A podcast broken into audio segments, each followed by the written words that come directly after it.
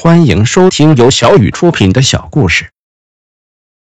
标题：山村奇闻之王者归来。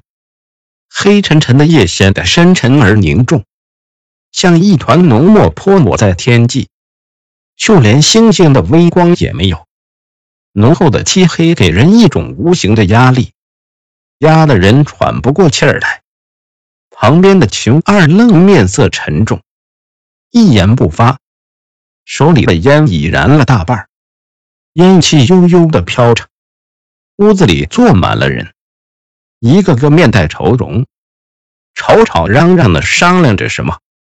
半天一动不动的秦二愣突然间猛吸了几口烟，然后狠狠的把烟头摔在地上，用脚碾了碾，长叹道：“哎，就这样决定了吧。”赶明儿我和富安去把姐夫接回来，大伙都散了吧，先回家休息。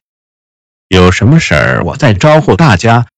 待众人散尽，秦二愣缓缓地抬起头，望了望深邃的夜空，眼角流下了几滴滚烫的泪。关上门之后，秦二愣缓缓地移步床前，他并没有完全躺下，而是半倚在床上。默默的又点了一支烟，在缓缓的抽了几口烟之后，秦二愣转身对身旁的老婆说：“大姐真是命苦啊！眼看着日子刚有些起色，谁曾想姐夫竟撒手人寰，撇下我那苦命的大姐和那可怜的侄儿富兰。”哎，说着说着，秦二愣不禁老泪纵横。身旁的老婆安慰道：“老头子，你也不难过了。生死有命，谁都会有这一天的。姐夫是走早了些，可咱们谁也熬不过阎王爷啊。或许这就是姐夫的命吧。你们赶早去买点煤炭回来，把姐夫接回来料理后事的时候用得着。你赶紧眯一会儿吧。”听完老婆一席话。秦二愣并没有作声，只是默默地流着泪。原来三个月前，姐夫与香莲一起去山西煤窑打工。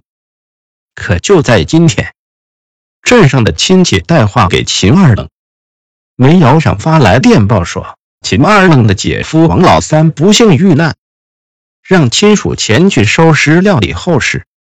大概是到了凌晨三四点钟的样子吧。秦二愣便起身穿衣，准备去买煤炭，因为他知道姐夫的一切后事儿还得全仰仗他来主持。毕竟侄子富安尚且年幼，担不起大事。秦二愣强忍悲痛，穿戴整齐后，去驴棚牵驴。可就在这个时候，不可思议的一幕发生了。只听得阁楼上传来一阵奇怪的声音。这阁楼是秦家的老房子，师祖辈传下来的，但已废弃很长时间了。平日里都是堆杂物的地方，阁楼已闲置多年。这会儿大半夜的，哪儿来的怪声儿？吓得秦二愣屏住了呼吸，凝神静听。这声音时隐时现。忽大忽小，在宁静的夜里显得格外的恐怖。还没等秦二愣想明白阁楼上的声音是咋回事呢，只听得一把土撒向了房顶，砸的瓦片噼里啪啦作响。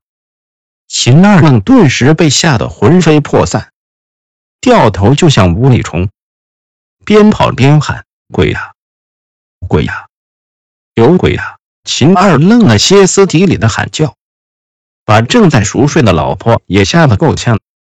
只见秦二愣三两步跃上台阶，一脚将虚掩的房门踹开，一个箭步便窜上了炕，掀起被子缩在里面瑟瑟发抖。老婆子见状，更是吓傻了眼。秦二愣在被窝里狂抖不止，嘴里念念有词。定神一听，只听他反复念叨：“姐夫肯定是死了，肯定死了。姐夫的鬼魂都回来了，在老婆的安抚下，秦二愣才逐渐的平稳了下来。缓过神儿的秦二愣，结结巴巴的给身旁的老婆说：“姐夫肯定是死了。看来电报传来的消息没错儿。你看，姐夫的鬼魂已经回来了，而且还缠上了我。这下，别说是去买煤炭了，就算是让他去驮金子，他也不去。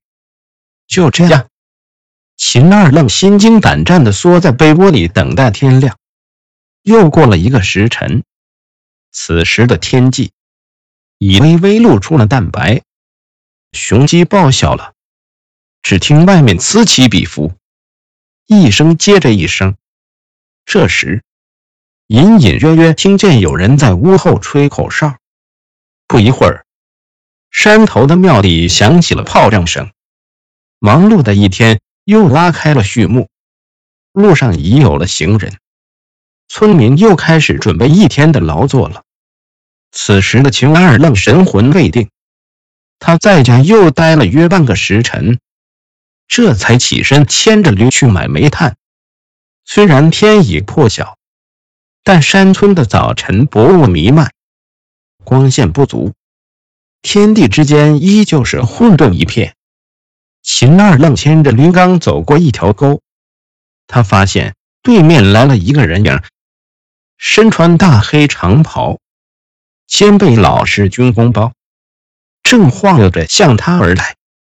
等到这个人影走近，秦二愣定睛一看，吓得他顿时脑海一片空白，双腿微屈不敢绷直，脸色煞白，毫无血色。就像泄了气的气球，浑身瘫软无力，不由得直哆嗦。原来来者正是秦二愣那已死去的姐夫王老三。来不及搭话，秦二愣扔掉手中的缰绳，撒腿就跑，连滚带爬，一路哭喊着向家里狂奔而去。驴也被秦二愣失常的行为吓得狂奔乱窜。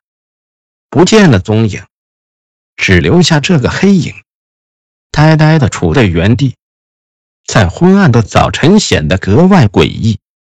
秦二愣的哭喊声在山村宁静的早晨显得格外的响亮，把那些依旧在梦乡的村民给硬生生的拽了回来。秦二愣被吓得屁滚尿流，一连摔了几个跟头，头发也乱了。浑身也脏了，总之，那样子是无比的落魄不堪。哐当，一声巨响，家里的房门被撞开，秦二愣嗖的一下就窜了进去，然后将门掩上，来不及上锁就又窜上炕，钻进被子。秦二愣缩在被窝里，炕湿了一大片。哆哆嗦嗦的抖个不停，用颤抖的声音说：“姐夫死了，他的鬼魂自己回来了，而且缠着我不放。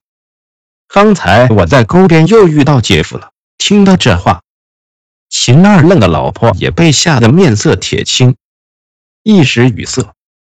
正当秦二愣夫妻二人心神未定之时，吱呀一声，自家的房门被推开了。借着外面的光亮，一个高大的黑影跨了进来。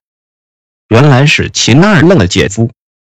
本就胆小怕事的秦二愣已经被吓得丢了半条老命，这下不曾想姐夫竟追到家里来了。受到如此惊吓，秦二愣嗷的一声而晕过去了。秦二愣的老婆故作镇定，双腿颤巍巍地走到跟前。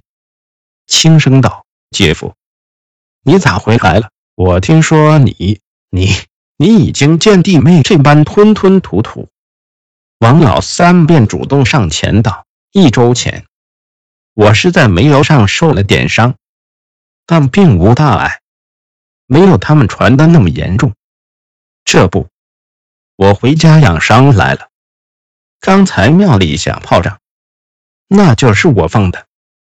我们这里有个风俗，凡是外出务工者，平安归来之后，都得去山头的庙里放炮烧香，以求神灵保佑出入平安。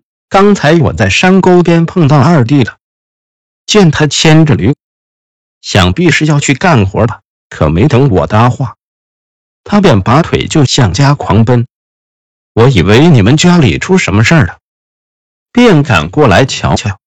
听到这儿，秦二愣的老婆才放宽了心。原来站在他面前的并非鬼魂，而是活蹦乱跳的大活人。他连忙招呼姐夫坐下，匆匆洗漱后，就起锅为姐夫烧火做饭。这对于一家人来说，可是一个天大的喜讯啊！过了半晌，秦二愣才醒了过来。老婆悄悄地把事情的原委给他说了说，是与姐夫问起刚才为何事而狂奔不止。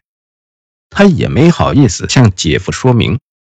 事后，村民茶余饭后还时不时的提起这件事，但秦二愣极力否认当时自己的狼狈模样。